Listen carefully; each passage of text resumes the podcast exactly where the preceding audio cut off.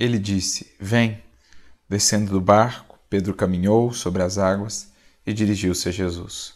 Porém, depois de ter visto o vento forte, teve medo e, começando a afundar, gritou, dizendo: Senhor, salva-me. Evangelho de Mateus, capítulo 14, versículos 29 e 30.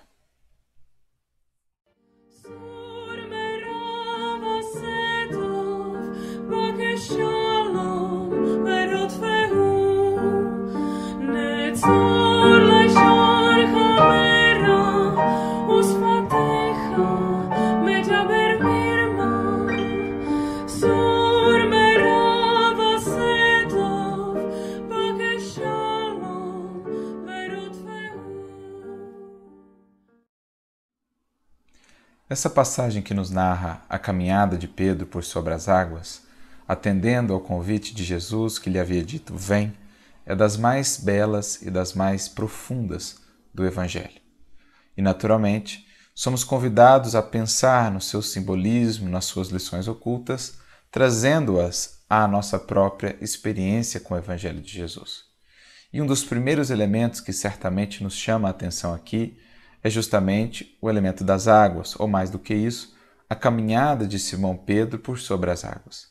Como já conversamos em alguns estudos anteriores, o símbolo das águas, do mar, né, do lago ali de Genezaré, no contexto do Evangelho, muitas vezes vai ser uma representação da nossa vida aqui na matéria, da nossa experiência material, com as suas oscilações naturais, momentos de maior calmaria, momentos de tempestade, de ventania. Os altos e baixos que nos marcam a experiência física, ora com mais facilidades, ora com mais dificuldades, seja no campo dos relacionamentos, dos recursos monetários, da saúde do corpo, enfim. É o símbolo da água ou do mar, do lago, no caso de Genezaré, o símbolo da nossa experiência física. Nesse sentido, Pedro, caminhando por sobre as águas, ganha uma nova dimensão de reflexão.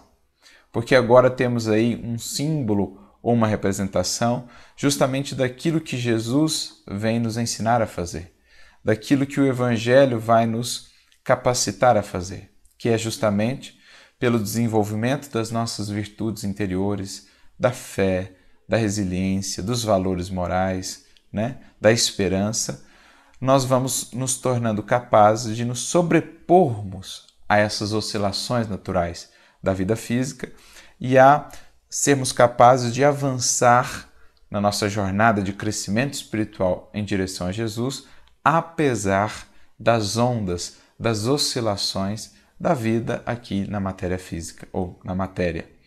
A gente vai aprendendo a desenvolver a resiliência, a fé, a esperança, que nos ajudam a nos sobrepormos em espírito às dificuldades que a vida nos traz e seguirmos avançando apesar das dificuldades. Claro, lidando com elas, lidando com o cansaço, com o desânimo que muitas vezes vai nos visitar, com o abatimento, mas sem nos deixarmos abater por completo, sem nos deixarmos afundar no pessimismo, na desesperança, né, no tédio, no abatimento total, sem nos deixarmos também afundar no materialismo, numa experiência profundamente ou única e exclusivamente sensorial. É isso também o que o Evangelho vai nos ajudar a fazer, a não nos afogarmos na matéria propriamente dita apenas, numa vivência puramente material, puramente dos sentidos ou dos gozos transitórios, o que, claro, nos prende e nos impede de avançar na jornada que temos a trilhar em sentido espiritual. Então é isso que está ali representado naquele convite de Jesus: vem. É o convite que o Mestre, no seu evangelho de amor e de libertação, estende a todos os corações, dando-nos recursos, dando-nos material, dando-nos ferramentas para que possamos, mesmo enquanto aqui na matéria, com as suas oscilações naturais, seguir avançando em direção a Ele, em direção à nossa autoiluminação, aos objetivos maiores da vida, não nos deixando mergulhar numa vida puramente sensorial, material, que nos prende, que nos escraviza, nem tampouco mergulhar no abatimento, no desânimo, no pessimismo, que muitas vezes é, poderiam nos envolver, poderiam nos sufocar, se não estivermos atentos a esse convite que Jesus nos traz e, mais do que isso, dispostos à vivência da mensagem. Então é interessante pensarmos é, nessa, nesse símbolo da água, porque já traz aí toda uma nova conotação para a passagem. Né?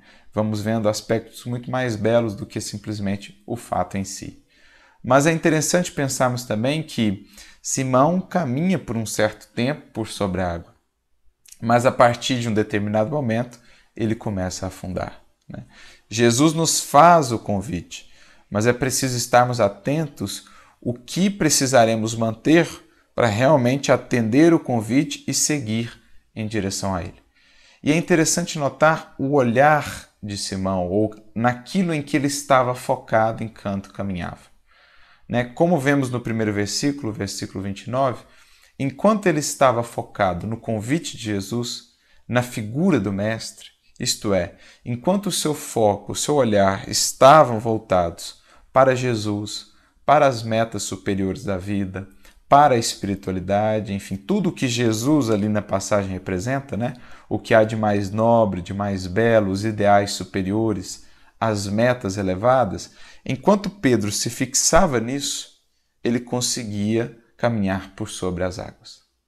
Mas, no versículo seguinte, o versículo 30, conta-nos o evangelista que ele passou a reparar no vento.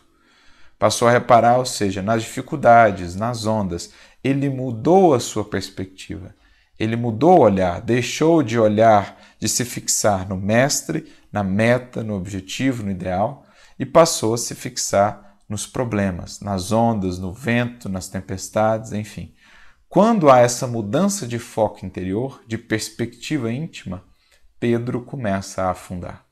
Olha que símbolo mais bonito, porque é justamente o que se processa na nossa vida.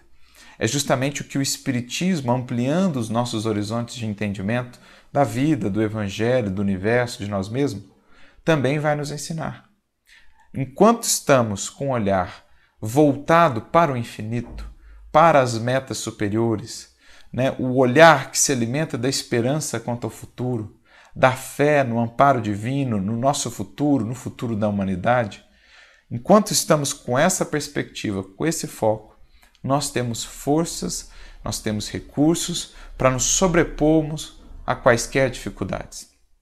Porque quando nós temos esse pano de fundo do infinito, desses horizontes vastos, belos, grandiosos que o Evangelho, que o Espiritismo nos abrem, todas as lutas, todas as ondas do caminho parecem é, mais fáceis de serem superadas, são superáveis. Podemos nos sobrepor a elas e assim conseguimos avançar, sem nos deixarmos é, sufocar, engolir por elas, pelas ondas das dificuldades. Mas quando internamente mudamos o nosso foco, mudamos a perspectiva do nosso sentimento e passamos a dar mais atenção aos problemas, aos desafios, é, às ondas, às tempestades, às ventanias que fazem parte da vida e perdemos o olhar para o Cristo, para o infinito, né? perdemos esse pano de fundo que redimensiona todos os problemas da nossa vida, quando nós perdemos isso, então nós começamos a afundar. Então os problemas ganham dimensão, parecem intransponíveis e parecem realmente nos sufocar, nos engolir.